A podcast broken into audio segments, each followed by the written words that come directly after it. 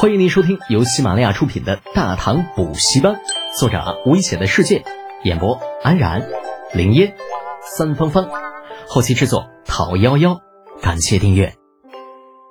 第五百八十三集，金子。李浩这会儿已经劝服了程茵茵，从他手中将金子拿了回来，站到刘峰的面前。刘兄啊，你要还认我这个兄弟，这金子你就收回去。患难见真情，落难见人心。刘峰这次是真的被感动到了，多年的委屈瞬间化作热泪喷涌而出。好，我我收。刘峰伸出颤抖的双手，将两块黄金接了过来，第一次正式用刘家继承人的口吻说道：“德简，我刘峰在此立誓，若我父亲当年的事情真能翻案，刘家将永远站在你的身后。”任何与你为敌之人，都是我刘家的敌人。刘兄言重了，你我两家原本就是通家之好，我怎么可能眼睁睁看你落难而不顾呢？所以立誓什么的就不必了。以后等令孙的事情有了结果，你好好请我喝顿酒就是了。一言为定。刘峰举起右掌，一言为定。也不知是为之前的誓言，还是在答复李浩喝酒庆祝。李浩身后，程茵茵原本义愤填膺的小脸上露出了喜悦的笑容，小拳头不自觉地握了起来。太好了，终于帮上德简哥哥了！茵茵加油哦！啊，原来这小丫头之前的举动都是在演戏，什么寻宝啊，什么贪财呀，全都是为了李浩此番感人至深的做法所做的铺垫。试想一下。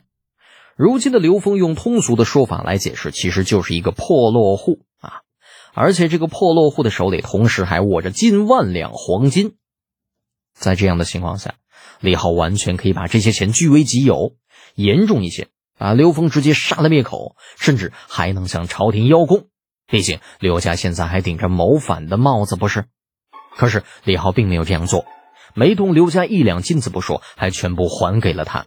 这样一来，恩情可就大了去了。若是将来刘家能够平反，李家在朝中立刻便会有一个坚定的盟友。当然了，李浩也可以选择把刘峰杀了。一万两黄金的诱惑之下，人做出任何事都是可以理解的。程茵茵虽然会有些失望，但是却并不会反对。不过好在李浩并未让他失望，而是主动选择了将金子还给刘峰，送走感动到不能自已的刘峰。李浩无精打采的回屋坐下，外面的天已经彻底黑了。屋中燃起的烛光下，可以看到他脸上写满了“可惜”二字。司马，德简哥哥后悔了。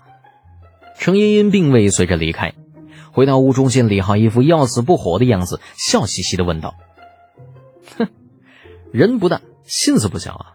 之前我都差点被你给骗过去。”李浩瞥了程茵茵一眼，旋即叹了口气。哎呀，后悔那是肯定后悔啊！两箱金子呢，这加在一起差不多得有一万多两了吧？程茵茵笑得更开心了，一个劲儿的往李浩伤口上撒盐。那肯定有啊，老大的箱子呢。好吧，李浩比了个打住的手势。这事儿以后就别提了啊！金子再好，那也是别人的，跟咱们也没有啥太大关系。而且你的心思我知道，想帮我收服刘峰，这事我先谢谢你。不过也就到此为止吧。你以后呢就到处放心的去玩，那，呃，别往这里边掺和了。为什么？刘家的势力在朝中可不小呢。虽然刘文静已经没了，但他家的一些亲朋故旧却还在。如果你能将刘峰收服，岂不是等于平白得到了一股大势力？以后再也不怕那些土族再掣肘你了。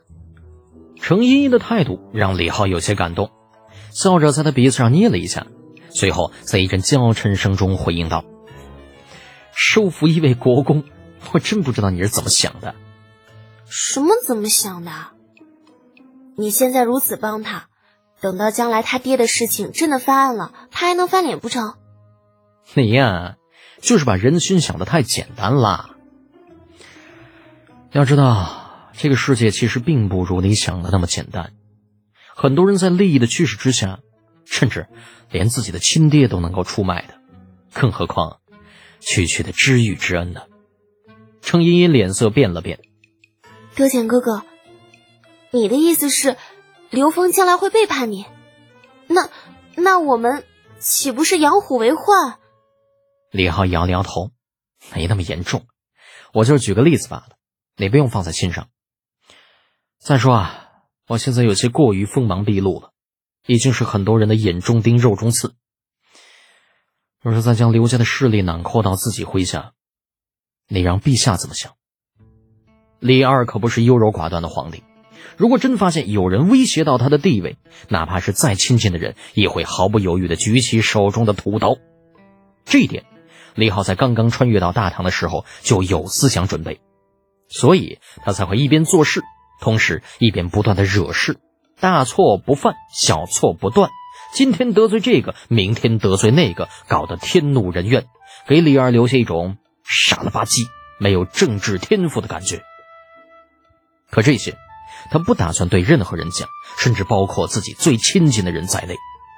点醒程茵茵，也只是轻轻掀起冰山一角，让他不要太过天真罢了。程茵茵说是聪明。但是在政治方面也就那么一回事，在李浩的提醒之下，紧张了一会儿，很快便被其他方面的事情吸引了注意力，拉着李浩讨论起如何装修王家大宅的事。